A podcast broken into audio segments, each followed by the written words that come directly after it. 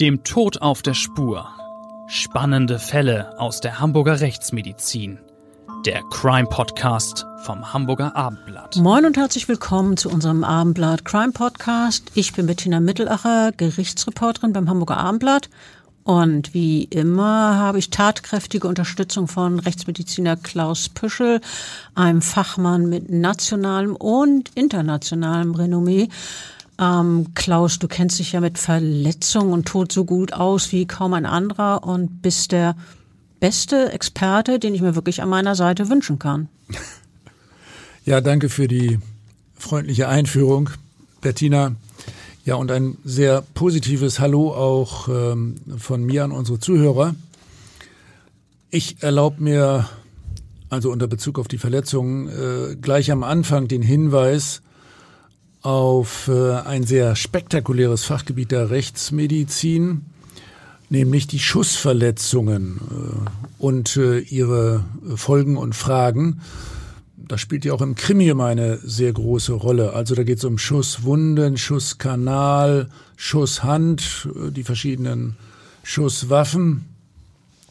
Diesen Komplex haben wir auch in einem unserer Bücher gesondert ausführlich dargestellt. Das heißt äh, Tod durch Schuss. Und jetzt, gleich am Anfang, lese ich mal die Einführung vor. Ja, sehr gerne. Ich denke, das interessiert auch unsere Hörer, dass wir ja auch Bücher geschrieben haben und dass wir da durchaus was zeigen können, beibringen können, interessante Dinge liefern. Ja, in diesem Buch ist übrigens auch unser heutiger Fall abgehandelt. Also hier unser Zitat. Schusswaffen sind für zahlreiche Menschen faszinierend. Sie geben das Gefühl der Stärke. Andererseits sind Schusswaffen für eine Menge Menschen beängstigend. Sie wissen, dass sie sich gegen diese Form eines Angriffs kaum wehren können. Weglaufen ist zwecklos. Die Kugel ist einfach schneller. Kommen wir jetzt zu dem Fall, über den wir heute sprechen wollen. Der Hörer ahnt es, es geht unter anderem um Schüsse und in diesem Fall ähm, hat dieses Verbrechen unser Thema heute wirklich ganz Deutschland erschüttert. Es war ein Amoklauf, wie man ihn sonst eher aus Amerika kennt. Ein Verbrechen, das etliche Todesopfer gefordert hat, begangen an einer deutschen Schule und von einem Schüler. Der 19-Jährige hinterlässt ein Blutbad mit 16 Toten. Wir werden in unserem Podcast über den Täter sprechen und über die Folgen des Verbrechens, außerdem über die Frage, ob vielleicht noch Menschenleben hätten gerettet werden können, wenn früher reagiert worden wäre, also wenn früher Hilfe geholt worden wäre, beziehungsweise Hilfe vor Ort gewesen wäre. Und schließlich gab es auch leider, muss man sagen, vergleichbare Taten, die wir ebenfalls thematisieren werden. Ja, zurück aber zu unserem Amoklauf. Das geht um die Stadt Erfurt. Viele werden sich daran erinnern. Man muss sich mal vorstellen, was sich an diesem 26. April 2002 abgespielt hat. In einem Raum des Gutenberg-Gymnasiums in Erfurt ertönt zunächst ein peitschender Knall. Manche werden sich gewundert haben, was die Quelle dieses Geräusches ist. Andere haben äh, vielleicht auch schnell erkannt, das war ein Schuss. Immerhin hallt es dann immer wieder durch das Gebäude. 17 Mal wird geschossen. Dann eine Pause. Der Täter hat übrigens eine Selbstladepistole der Marke Glock benutzt. Du hast gerade äh, die Pause erwähnt. Das war nämlich, als das Magazin erstmal leer ist, nach diesen ersten 17 Schüssen. Da hört der Schütze noch lange nicht auf. Er schiebt ein neues Magazin in seine Waffe. Wieder feuert er 17 Kugeln ab. Nachladen, schießen, nachladen, schießen. Immer wieder. Und am Ende hat der 19-Jährige 82 Projektile verbraucht. Wahrscheinlich hätte der junge Mann noch weiter auf andere unschuldige Menschen anlegen können. Er hat nämlich bei seinem Amoklauf neben der Glock noch eine weitere Waffe dabei gehabt. Doch diese sogenannte Pumpgun hat er nicht genutzt. Er hat diese zweite Waffe mit einem Gurt auf dem Rücken getragen. Also damit ähnelt er doch so ein bisschen Rambo, dem Einzelkämpfer und Rächer aus dem leeren Blockbuster, oder? Genau, an den kann ich mich auch gut erinnern. Du hast recht. Nur, dass Rambo aus dem Film sich nicht am Ende selbst getötet hat. Doch der Täter von der Schule in Erfurt, der ein Massaker angerichtet hat, begeht nach seinem Amoklauf Suizid. Also man kann das gar nicht oft genug sagen. Es war ja regelrecht eine Schockwelle, die diese Tat auslöste. Und diese Schockwelle reichte weit über die Grenzen der Stadt hinaus. Also wir reden ja über Erfurt. Die Schockwelle überrollte ganz Deutschland. Und da fragt man sich, wie war so ein Verbrechen möglich? Vielleicht hilft ein Blick zurück, denn drei Jahre zuvor hatte das Schulmassaker aus dem amerikanischen Littleton die Welt erschüttert. In dem Fall hatten zwei Abschlussklässler am 20. April 1999 an der Columbine High School in Colorado innerhalb einer knappen Stunde zwölf Schüler im Alter von 14 bis 18 Jahren erschossen, ein Lehrer und dann sich selbst. Also 1992 und die Tat, über die wir jetzt reden ähm, in unserem Podcast, das war ja 2002. Ja, ich bin sicher, zumindest die älteren Zuhörer erinnern sich noch an den Namen dieser Schule, Columbine High School in Colorado. Ja, äh, es stellt sich schon die Frage, hat der junge Mann aus Erfurt dieses äh, spezielle Massaker oder auch andere ähnliche, das gibt's ja in den USA leider häufiger, vielleicht sogar als Vorbild genutzt? Also ich denke, wirklich wissen werden wir das nie, denn der Attentäter von Erfurt aus dem Jahr 2020 hat ja nicht Schriftliches hinterlassen, aus dem jetzt explizit, ex, Entschuldigung, explizite Schlüsse gezogen werden können. Ja, Schlüsse und Schüsse. Ne? Also ja. jetzt ging es um die Schlüsse. In die Schlüsse, genau. Aber man hat später herausgefunden, dass er sich jedenfalls im Internet mit dem Amoklauf äh, von Littleton beschäftigt hat. Das muss man schon sagen. Stimmt. Äh, das legt ja auch zumindest nahe, dass er sich an diesem Amoklauf auch orientiert hat, wenn er sich damit beschäftigt hat, auch wenn man es, wie gesagt, nicht genau weiß. Was wir allerdings sicher kennen, ist die erschütternde Bilanz der Gewalttat von Erfurt. Der 19-jährige ehemalige Gutenberg-Schüler Robert S. erschoss elf Lehrer, eine Referendarin, eine Sekretärin, zwei Schüler und einen Polizeibeamten. Anschließend tötete er sich selbst. Äh, Klaus, bemerkenswert ist doch die Tatzeit, oder? Auf jeden Fall. Die Tat fand am Tag der letzten schriftlichen Abiturprüfung statt. Äh, Robert S. war zuvor von der Schule verwiesen worden. Hintergrund war, dass er mehrere Tage gefehlt und ein ärztliches Attest gefälscht hatte. Daraufhin flog er also von der Schule. Vielleicht äh, wollte er jetzt ein Zeichen setzen nach dem Motto, wenn ihr mich hier auf der Schule nicht behalten wollt, ja, dann sollt ihr mal sehen, was ihr davon habt. Durchaus denkbar. Wahrscheinlich hat er den Rauswurf als ungerechtfertigt empfunden und wollte sich dafür rächen. Also was ist denn jetzt an diesem 26. April 2002 passiert? Robert S. betrat an jedem Tag gegen 10.45 Uhr die Schule, war zu dem Zeitpunkt noch unmaskiert. Seine Waffen und die Munition trug er noch in einer Sporttasche oder in einem Rucksack, das weiß man nicht so ganz genau. Auf der Herrentoilette wechselte er einen Teil seiner Kleidung. Unter anderem zog er sich eine schwarze Gesichtsmaske über den Kopf, natürlich mit entsprechenden Augenschlitzen, klar. Dann nahm er eine Glock mit, also eine Schusswaffe, genauer gesagt eine Glock 17 9 Millimeter Parabellum sowie eine, und jetzt kommt ein schwieriges Wort, Vorderschaftsrepetierflinke. Äh, Flinte, ich sag doch, das ist ein kompliziertes Wort. Vorderschaftsrepetierflinte, wollte ich sagen. Ja, wirklich ein äh, schwieriger Name, schwer auszusprechen. Laienhaft äh, könnte man sagen, das ist ein Gewehr. Ja, oder genauer gesagt, eine sogenannte Pumpgun, wie wir das ja vorhin schon gesagt haben. Interessant ist doch auch, dass dieser Robert S. seine Jacke mit Geldbörse inklusive Papieren, seine Sporttasche, seinen Rucksack, Munition und einige andere Gegenstände in der Toilette zurückließ. Warum wohl? Also, wenn ich dieses Vorgehen deuten solle, würde ich annehmen, dass er nicht damit gerechnet hat, die Sachen später noch zu benötigen. Also, ne, wie gesagt, er hat ja sogar, du hast es gerade erwähnt, Geldbörse inklusive Papiere zurückgelassen. Also das, äh, ich würde daraus schließen, dass Robert S. glaubte, er werde an diesem Tag entweder festgenommen, vielleicht sogar, dass er den Tag nicht überleben würde. Durchaus äh, denkbar. Jedenfalls machte sich der 19-Jährige so maskiert und bewaffnet zunächst auf den Weg ins Sekretariat der Schule. Dort erschoss er die stellvertretende Schuldirektorin und die Sekretärin. Im Nebenzimmer befand sich die Direktorin. Die Schulleiterin äh, schloss sich in ihrem Büro äh, ein, also geistesgegenwärtig war sie, und dann alarmierte sie sofort die Rettungsleitstelle.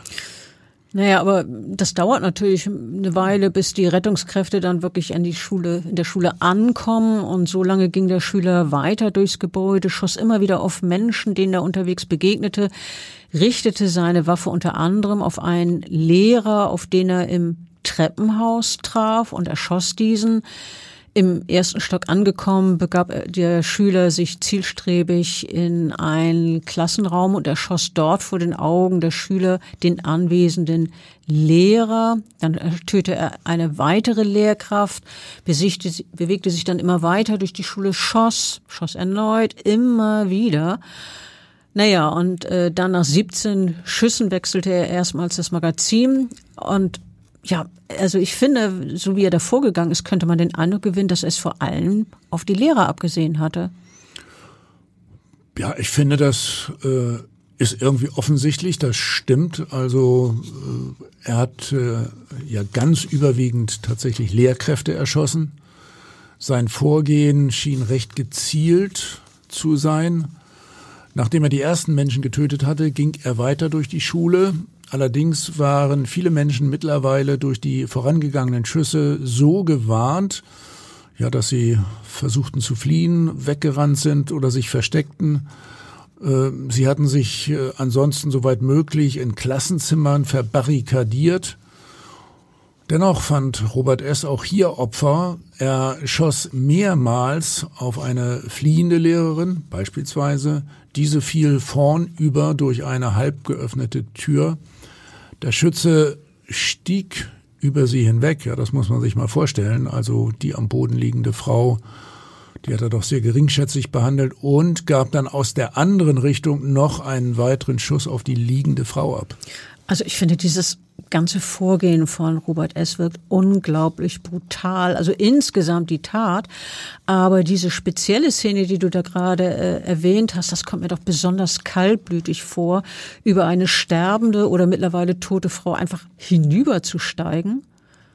Ja, und dann äh, so nebenbei nochmal zu schießen. Also absolut, das gehört bestimmt äh, zu der Rubrik Kaltblütigkeit.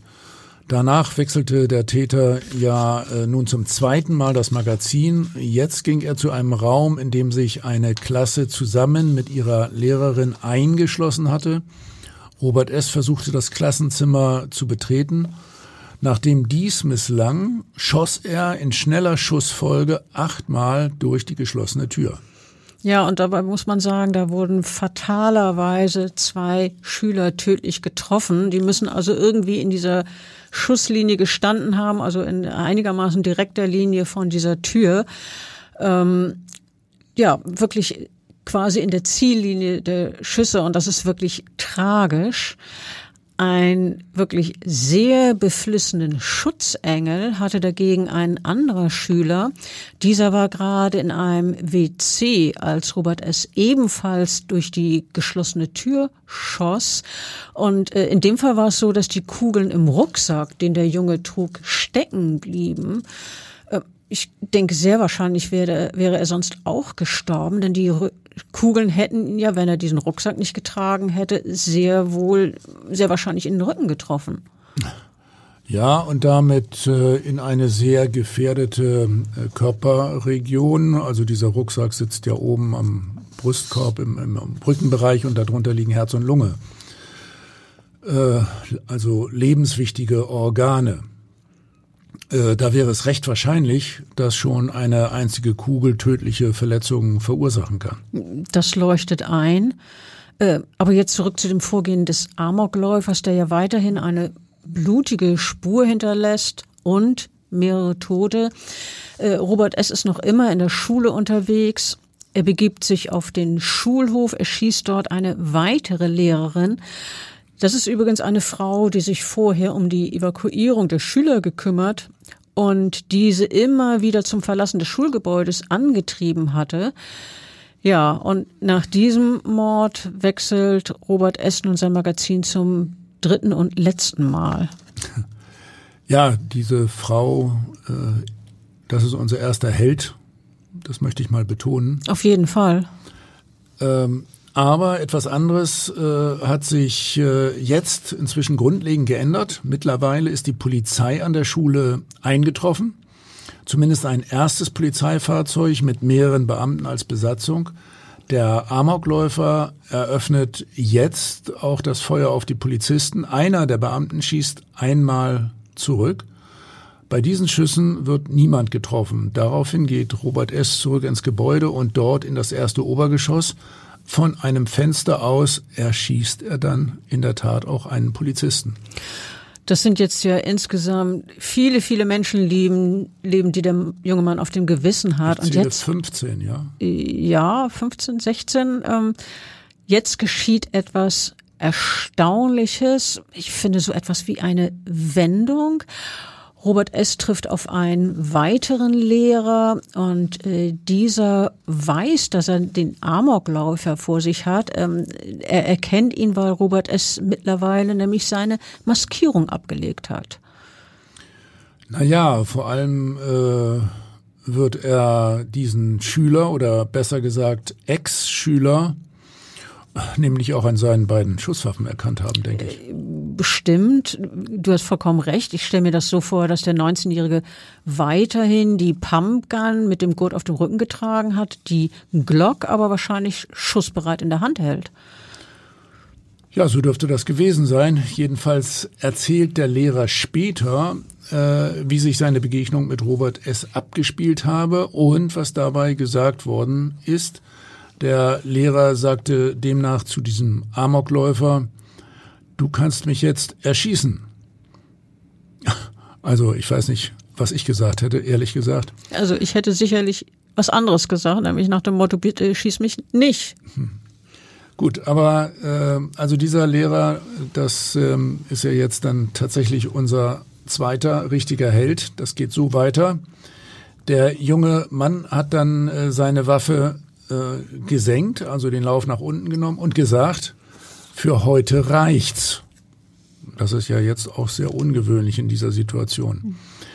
Der Lehrer forderte dann offenbar den Mann mit den Waffen auf, ihn zu einem Gespräch in einem nahegelegenen Raum zu begleiten und als der Amokläufer daraufhin zur Tür geht, wird er plötzlich von dem Lehrer in den Raum gestoßen und dann eingesperrt. Kurz darauf erschoss sich Robert S. dann selbst. Also du hast ja eben gesagt, unser zweiter Held, dieser, dieser Lehrer, also absolut, das möchte ich unterstreichen, denn äh, man kann natürlich nur mutmaßen, was passiert wäre, wenn er den Robert S. nicht eingeschlossen hätte, inwieweit der dann vielleicht noch weiter durchs Gebäude gelaufen wäre, möglicherweise weitere Menschen getötet hätte. Aber insgesamt muss man ja sagen, wie viele Menschen der junge Mann getötet hat, bevor er sich selber das Leben genommen hat. Und dabei dauerte dieser Amoklauf vom ersten Schuss bis zur Selbsttötung des 19-Jährigen höchstens 20 Minuten. Ähm, etwa eineinhalb Stunden später wurde dann die Leiche des Amokläufers von einem Spezialeinsatzkommando, kurz gesagt SEK der Polizei, in diesem Raum gefunden, in dem er eingesperrt worden war und dem er sich dann selbst getötet hatte. Äh, kommen wir doch bitte nochmal auf das Motiv dieses jungen Mannes zurück. Bettina, was gibt's da zu berichten? Ne, wir haben ja äh, schon darüber gesprochen, äh, dass es um dieses äh, gefälschte Attest ging und dass er daraufhin von der Schule verwiesen wurde. Aber wir haben eines ja noch nicht erwähnt, nämlich die Besonderheit des damaligen Schulsystems. Klaus, erzähl mal. Äh, naja, äh, der äh, Robert S., der stand jetzt äh, vollkommen ohne jeden Abschluss da. Er hatte somit äh, auch kaum eine berufliche Perspektive, äh, womit ich natürlich nicht andeuten möchte, dass damit die Morde an den Lehrern oder den anderen Opfern irgendwie zu erklären oder gar zu rechtfertigen sind. Also darum geht's ja jetzt gar nicht. Aber der junge Mann war in einer schwierigen Situation und äh, ja, es sind sehr viele unschuldige Menschen ums Leben gekommen. Das Ganze ist ja geradezu entsetzlich, was der da an Gewalttaten begangen hat. Allerdings, also wirklich ganz, ganz, ganz, ganz schrecklich. Ähm, wir sollten auch etwas noch dazu sagen, wie Robert S. überhaupt an die Waffen gekommen ist. Denn anders als in Amerika kann man ja in Deutschland nicht einfach losgehen und sich Schusswaffen kaufen. Nein, äh, zum Glück nicht. Wir haben vergleichsweise strenge Waffengesetze. Aber Robert S. war seit dem Jahr 2000, also damals zwei Jahre, Mitglied in einem Schützenverein. Außerdem hatte er die erforderliche Prüfung abgelegt, um in den Besitz einer Waffenbesitzkarte zu kommen. In den Monaten vor der Tat kaufte er sich die beiden Tatwaffen außerdem Munition und verschiedene Ausrüstungsgegenstände, also beispielsweise die Magazine und das Holster. Allerdings waren die Unterlagen, die er zur Erlangung der Waffenbesitzkarte eingereicht hatte, nicht äh, vollständig beziehungsweise entsprachen nicht den Anforderungen des deutschen Waffengesetzes. Man fragt sich, warum er dann trotzdem die Waffen bekommen hat. Ja, also das, da hätte ich jetzt gerade einhaken wollen. Also hätte er, wenn es mit rechten Dingen zugegangen wäre, die Waffen gar nicht besorgen können und die Menschen, die er umgebracht hat, wären heute wohl noch am Leben. Na, das kann man nur vermuten. Ja, selbstverständlich. Möglich. Also, aber vielleicht wäre Robert S. aber auch so sehr auf einen Rachefeldzug fixiert gewesen, dass er dann auch über andere Möglichkeiten nachgedacht hätte. Menschen an der Schule umzubringen. Ja, beispielsweise auch mit anderen Tatmitteln. Oder er hätte sich die Waffen auf anderen Wegen besorgt. Ähm, durchaus denkbar. Ähm, ich würde jetzt aber gern noch einen weiteren Aspekt des Amoklaufs ansprechen, Klaus, denn die Hamburger Rechtsmedizin war doch in den Hamburger Fall involviert, stimmt's? In den Fall aus Erfurt meinst du? In diesem Klar. Fall aus Erfurt, die Hamburger Rechtsmedizin. Also so ganz auf der Hand liegt das nicht, aber du wirst uns jetzt erklären, wie es dazu kam. Ja, sonst würden wir darüber ja auch nicht in unserem Podcast reden. Prinzip ist ja, dass es schon Fälle sind, an denen die Hamburger Rechtsmedizin direkt beteiligt war. Also der Hintergrund äh, ist folgender.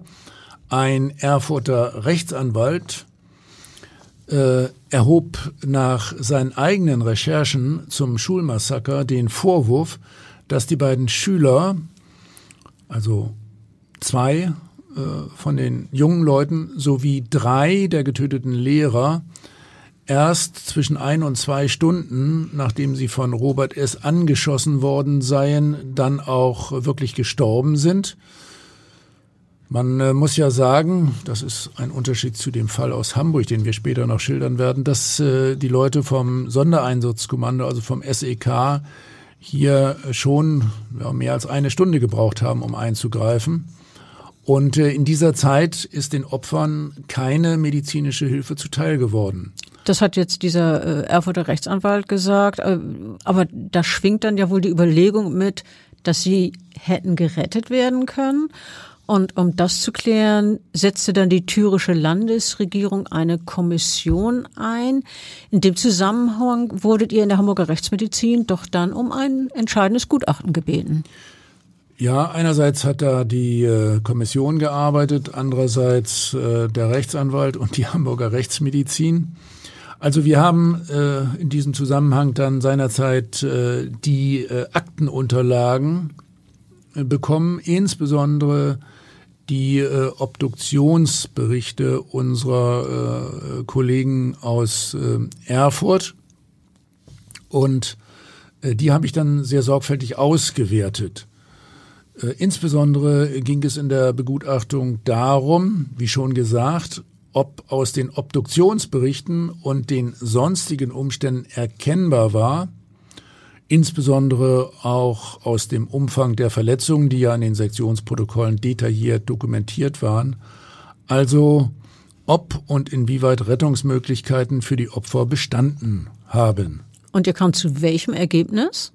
Die Auswertung der Sektionsprotokolle aus dem Institut äh, in Jena, also die sind zuständig in Erfurt, die ergab äh, ganz klar, dass die Schusskanäle jeweils gut nachvollziehbar rekonstruiert waren. Beispielsweise handelte es sich um schwerste Verletzungen innerer Organe, also zum Beispiel Gehirn, Herz, Lunge und um Perforationen äh, großer Blutgefäße, zum Beispiel der Körperhauptschlagader. Aus den Obduktions- und den Notarzt-Einsatzprotokollen ergab sich insgesamt äh, für uns hier in Hamburg eindeutig, dass die Getöteten jeweils durch die Schüsse schwerste Verletzungen innerer Organe, das habe ich ja schon gesagt, und großer Blutgefäße erlitten hatten, so dass keinerlei Überlebenschancen bestanden. Es waren ganz klar tödliche Schussverletzungen. Außerdem konnten äh, alle diese Verletzungen mit Bestimmtheit äh, der einen verwendeten Pistole vom äh, Fabrikat Glock mit dem Kaliber 9 mm Parabellum zugeordnet werden. Das war ganz eindeutig. Mit anderen Worten, es gab sicherlich keinen zweiten Täter bei dem Amoklauf, denn zwischendurch hatte es ja mal die These gegeben, dass Robert S. einen Mittäter gehabt haben könnte. Ja, das ist für mich ganz eindeutig. Ähm, und Dass er allein gehandelt hat. Ja, ja, das war ein Einzeltäter. Äh, die äh, Kommission kam in ihren Abschlussbericht dann zu dem Ergebnis, dass es ausgeschlossen sei, äh, dass es bei dem Amoklauf einen Mittäter gegeben haben könnte. Also das war für alle eindeutig. Zur Begründung wurde auch noch angeführt, dass sämtliche Opfer zeitlich äh, dem Weg und der Waffe des Täters äh, zugeordnet werden konnten. Also man hat äh, sorgfältig rekonstruiert, wie der da durch die Schule marschiert ist. Naja, und noch einmal, dass also mit dieser Glock alle Schüsse abgegeben worden sind. Lass uns jetzt bitte mal darüber sprechen, wie es nach diesem wirklich schrecklichen Verbrechen weiterging. Zunächst einmal gab es ja auf, der, auf die Stunde genau, eine Woche nach der Tat, auf dem Domplatz im Zentrum Erfurts eine Gedenkfeier für die Opfer des Amoklaufs. Insgesamt nahmen an dieser Gedenkfeier über 100.000 Menschen teil. Ja, beeindruckend. Das war das eine die äh, Teilnahme einer so großen Anzahl von Menschen zeigt ja, wie sehr diese Bluttat mit ihren schweren Folgen die Menschen ja in ganz Deutschland und sicherlich auch über Deutschlands Grenzen hinaus bewegt und erschüttert hat. Wie tiefgreifend die Nachwirkungen für viele Menschen waren, zeigt auch Folgendes. Nach dem Amoklauf äh, wurden bei etwa 700 ich wiederhole, 700 Schülern posttraumatische Belastungsstörungen diagnostiziert. Etwa 100 von ihnen befanden sich auch noch ein Jahr danach in Behandlung. Also wundert einen natürlich nicht, weil dieser Amoklauf sicherlich ähm, für viele, die das miterleben mussten, eine extrem dramatische Bedrohung war. Ja, also das wollte ich gerade sagen. Äh, du hast eben die Zahl 700 zweimal erwähnt, weil das ja wirklich eine sehr hohe Zahl ist. Aber das haben natürlich ganz viele Menschen miterlebt. Viele haben Klassenkameraden, Freunde, Lehrer verloren, sind, sind äh, schwerst beeinträchtigt worden. Ähm, und du hast ja gerade erwähnt, dass äh, ungefähr 100 ein Jahr später noch in Behandlung gewesen sind. Zehn Jahre nach dem Amoklauf befanden sich immerhin noch sechs Zeugen in psychologischer Behandlung. Da zeigt, zeigt sich ja wirklich, wie zutiefst traumatisierend die Ereignisse für manche Menschen waren. Ja, so ist das. Dann noch, äh, Erfurt äh, hat noch viel mehr verändert auch. Der Amoklauf führte ebenfalls äh, zu heftigen öffentlichen Diskussionen zum Thema Jugend und Gewalt, insbesondere in Bezug auf Computerspiele und hier ganz besonders auf sogenannte Ego-Shooter. Ja, also das sind ja Computerspiele, bei denen der Spieler aus der Ich-Perspektive in einer dreidimensionalen Spielwelt agiert und mit Schusswaffen andere Spieler oder äh, computergesteuerte Gegner bekämpft. Also so, das ist, sind ja eben diese Ego-Shooter. Genau. Äh, der Amok-Schütze Robert S. besaß ganz offensichtlich einige gewaltdarstellende Videofilme, ebenso wie äh, diese Ego-Shooter-Spiele. Die Diskussionen darüber, ob und inwieweit äh, gerade junge Menschen durch solche Filme beziehungsweise Computerspiele beeinflusst werden, beschleunigten seinerzeit die Arbeit an einem neuen Jugendschutzgesetz. Das wurde dann wenige Wochen nach dem Amoklauf verabschiedet und äh, enthielt insofern dann verschärfte Regelungen. Eine weitere Konsequenz aus dem Amoklauf war ja, dass das Waffengesetz verschärft wurde. Du hast ja vorhin erwähnt, Deutschland hatte im Vergleich zu Amerika schon ein recht äh, scharfes Waffengesetz, aber da ging natürlich noch mehr. So wurde jetzt beispielsweise das Mindestalter für Sportschützen zum Erwerb von großkalibrigen Waffen auf 21 Jahre angehoben. Wir erinnern uns, Robert, es war 19. Ähm, jetzt war die Mindestgrenze also 21 Jahre. Darüber hinaus wurde den Sportschützen unter 25 Jahren eine medizinisch-psychologische Untersuchung zur Auflage gemacht. Und äh, sogenannte Pump Guns wurden insgesamt verboten. Außerdem wurden die Aufbewahrungspflichten für Schusswaffen und Munition erheblich verschärft. Ähm, um, um dich mal kurz zu unterbrechen, ja. also äh, nochmal, das ist ja vielen von, von mir bekannt. Ich habe schon vielfach gesagt, ich finde, im privaten Bereich brauchen wir überhaupt keine Schusswaffen, um das nochmal deutlich zu sagen. Ja, ich finde, das kann man gar nicht oft genug sagen. Ich finde das auch ein sehr, sehr, sehr wichtiger Hinweis. Ähm, Klaus, lass uns bitte doch mal unabhängig von diesen Bluttaten Erfurt, Erfurt über vergleichbare Geschehen sprechen. Wenn ein Täter mehrere Menschen durch Schüsse umbringt, wird ja sehr schnell das Wort Amoklauf strapaziert. Wir haben es heute auch schon mehrfach benutzt.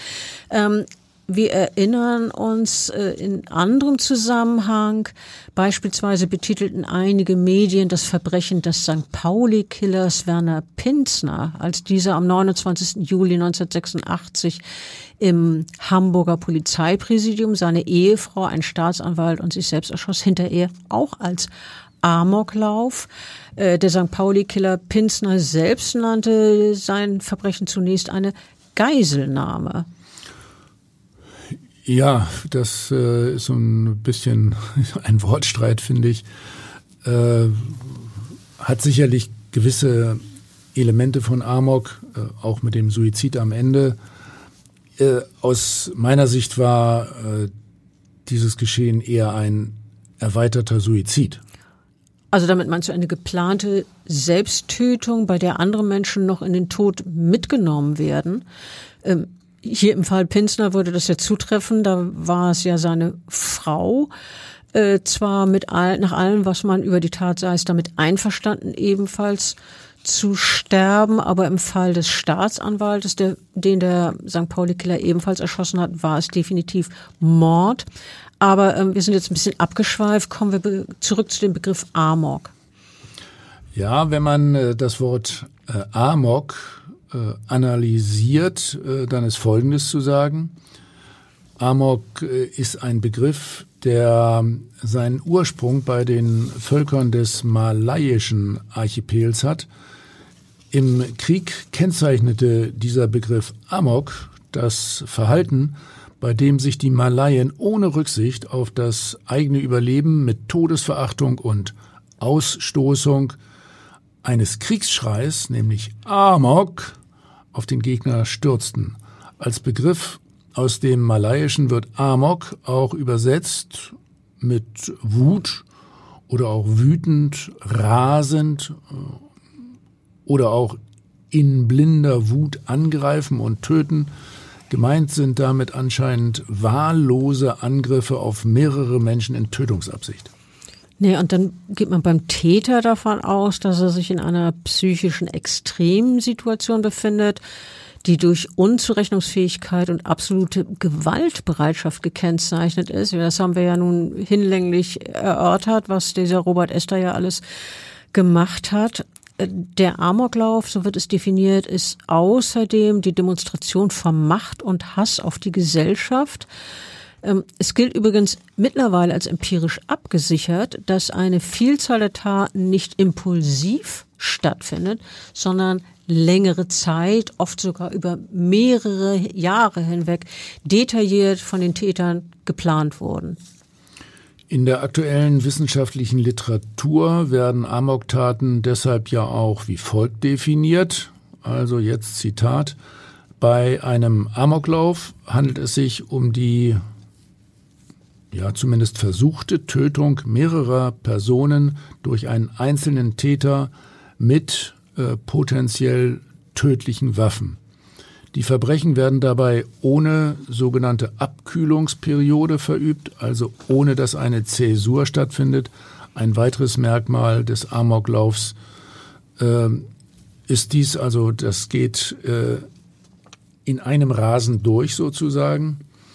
Und äh, zumindest teilweise findet das Ganze auch im öffentlichen Raum statt. Ja, und damit ja also genau das, was Robert S. an jedem Tag im Jahr 2002 an der Schule getan hat. Er hat sich ja, wir haben es vorhin geschildert, immer weiter durch das Gebäude bewegt und dabei auch immer weiter geschossen. Ähm, Übrigens wird in der Wissenschaft etwas zu dem Suizid gesagt, der meistens am Ende der Amoktat steht und dieser Suizid, heißt es dann in der Wissenschaft, sei nicht Ausdruck einer Depression, was man ja theoretisch annehmen könnte, sondern der Höhepunkt einer Selbstinszenierung. Und äh, bei der Weltgesundheitsorganisation WHO kursiert folgende Definition. Eine willkürliche, anscheinend nicht provozierte Episode mörderischen oder erheblich fremdzerstörerischen Verhaltens. Ja, äh, gut ausgedrückt was dahinter steckt, haben wir ja geschildert. Auch in Deutschland gibt, gibt, es immer wieder Ereignisse, die als, als Amok, äh, Amoklauf, unter Umständen auch Amokfahrt, also damit äh, meint man dann das Auto als Waffe, bezeichnet werden. Am äh, 22. Juli 2016 beispielsweise tötete in München ein 18-jähriger Deutsch-Iraner mit rechtsextremer Gesinnung an und im Olympiazentrum neun Menschen. Als die Polizei ihn stellte, erschoss sich der 18-Jährige selbst. Insgesamt hat er nach den Feststellungen der Polizei 59 Schüsse abgegeben. Tatwerkzeug war hier äh, auch eine Pistole vom Typ Glock 17, diesmal ohne Seriennummer. Jemand äh, hatte diese ja zunächst unbrauchbar gemachte Waffe wieder gebrauchsfertig gemacht. Äh, vorher hatte die auch schon als Requisite gedient äh, im Theater. Unglaublich. Im Theater, also ich finde das beängstigend, wenn man sich das vorstellt, eine Theaterrequisite, die durch Umbauten zu einer tödlichen Waffe werden kann. Also ich, ich hoffe wirklich, dass aus dieser Erfahrung auch Konsequenzen gezogen wurden und noch mehr darauf geachtet wird, vermeintlich unbrauchbare Schusswaffen wirklich und tatsächlich dauerhaft unschädlich zu machen. Das wäre natürlich unbedingt wünschenswert und auch überaus sinnvoll, klar. Zum ähm, Abschluss möchte ich gerne auf einen weiteren Amoklauf zu sprechen kommen, und zwar auf den von Winnenden und Wendlingen. Also weil das auch hier in äh, Deutschland passiert ist, auch wieder im Zusammenhang mit einer Schule. Und das war am 11. März 2009. Ja, ich erinnere mich, das war ja ebenfalls eine ganz besonders schreckliche Tat mit vielen Todesopfern. Täter war damals ein 17-Jähriger. Dieser Jugendliche, der hieß Tim K., betrat morgens gegen 9.30 Uhr die Albertville Realschule in Winnenden. In zwei Klassenzimmern und einem Chemiesaal schoss er mit einer Pistole des Typs Beretta 92 auf Schüler und Lehrer. Dieser äh, Tim K. tötete 15 Menschen, verletzte 14 weitere und erschoss sich äh, zuletzt selbst, nachdem er äh, auf äh, einer mehrstündigen Flucht von der Polizei gestellt worden war. Insgesamt gab der 17-Jährige an diesen beiden Tatorten immerhin 112 Schüsse ab. 112, ja. Also die Waffe, ähm, die Tim K. bei dieser Bluttat benutzte, die hatte ja seinem Vater Jörg K. gehört. Ähm, interessant ist, äh, ich muss sagen, beängstigend finde ich es, äh, wie dieser Vater die Beretta aufbewahrt hatte zu Hause, nämlich unter seinen Pullovern im Schlafzimmerschrank. Ja, und das dazugehörige Magazin lag im Nachttisch. Ja, manch einer soll ja sogar seine Waffe unter dem Kopfkissen haben. Also mich bringt das immer wieder zu der Aussage, dass ich Schusswaffen aus dem privaten Bereich am liebsten vollständig eliminieren würde. Der Junge hatte jedenfalls bei dieser Ausgangssituation leicht äh, Zugang zu der Waffe und der Munition des Vaters. Ja, jene Waffe und jene Munition, die dann zum Mordwerkzeug wurden. Ja, und das Interessante an diesem Fall ist, dass sich ja dann der Vater später vor Gericht verantworten musste. Der Junge, äh, der 17-Jährige hatte sich ja selber getötet. Nun stand also der Vater vor Gericht. Und zwar wurde er wegen fahrlässiger Tötung und Verstoßes gegen das Waffengesetz angeklagt. Und in der Anklage hieß es, dieser Vater hätte damit rechnen müssen, dass sein Sohn die Waffe benutzen wird. Und in diesem Fall gab es schließlich, wie ich finde, ein wegweisendes Urteil. Der Vater des Amokläufers von Winnenden wurde am 1. Februar des Jahres 2013 ähm, verurteilt und zwar zu einem Jahr und sechs Monaten Freiheitsstrafe auf Bewährung. Und äh, interessant ist, was das äh, Gericht da als Urteilsbegründung gesagt hatte, nämlich der Vater trägt nach Überzeugung des zuständigen Landgerichts eine Mitschuld am Massenmord, den sein Sohn angerichtet hatte. Ähm, wer eine Waffe unsicher lagere, trage Schuld, wenn andere sie entwendeten und mit ihr ermordeten, stellten die Richter fest. Und äh, es hieß dann an die Adresse des Vaters, die Kammer ist davon überzeugt, dass es nicht zum Amoklauf gekommen wäre, wenn sie die Waffe und die Munition ordnungsgemäß verschlossen hätten. Punkt aus. Und dieses Punkt aus ist übrigens noch ein Zitat vom Richter, das stammt jetzt nicht von mir. Wohl wahr, das ist ein Zitat von mir. Und äh, lass mich zum Abschluss äh, noch einmal sehr äh, aktuell äh, werden. Wir haben ja diesen früheren Fall vor allen Dingen auch deswegen geschildert, ähm, weil in Hamburg das Thema Amok äh, sehr aktuell sich darstellt.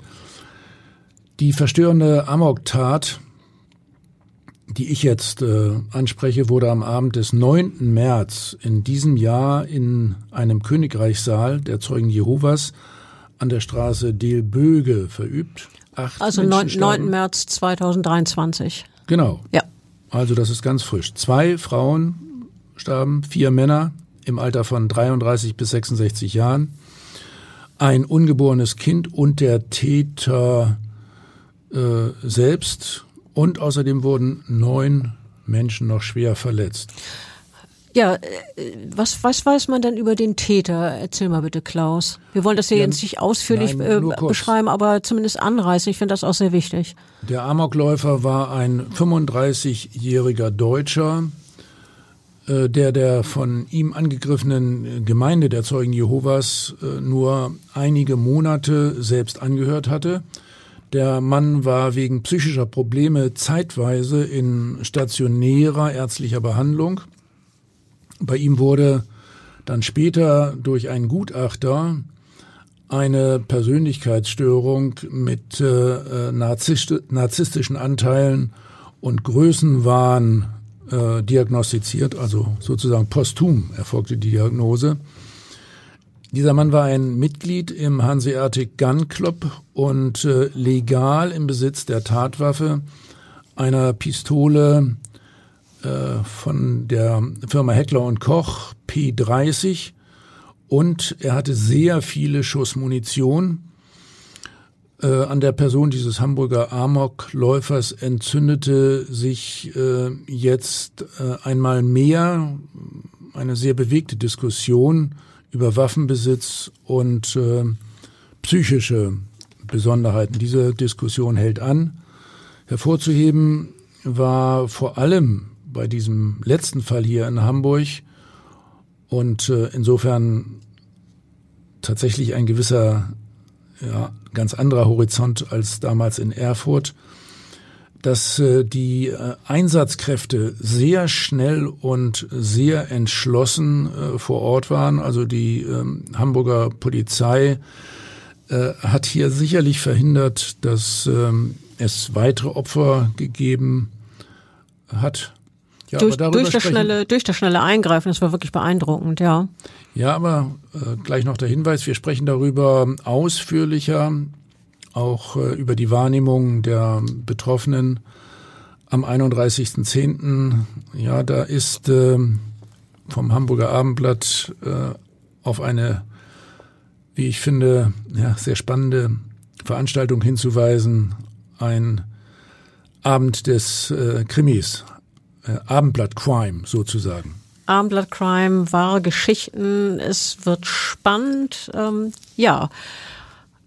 Vielen Dank, Klaus, wieder mal. Ähm, erneut ein sehr, sehr spannender, sehr, sehr dramatischer Fall. Und ja, nächstes Mal werden wir ein ganz anderes Thema haben, aber nicht weniger wichtig und nicht weniger interessant. Nicht zu viel verraten. Nein, ich werde nicht zu viel verraten. Und ansonsten, ja, schönen Dank und bis nächstes Mal. Tschüss.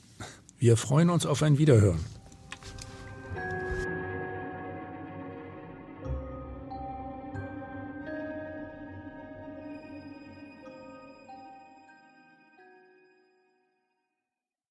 Weitere Podcasts vom Hamburger Abendblatt finden Sie auf abendblatt.de slash podcast.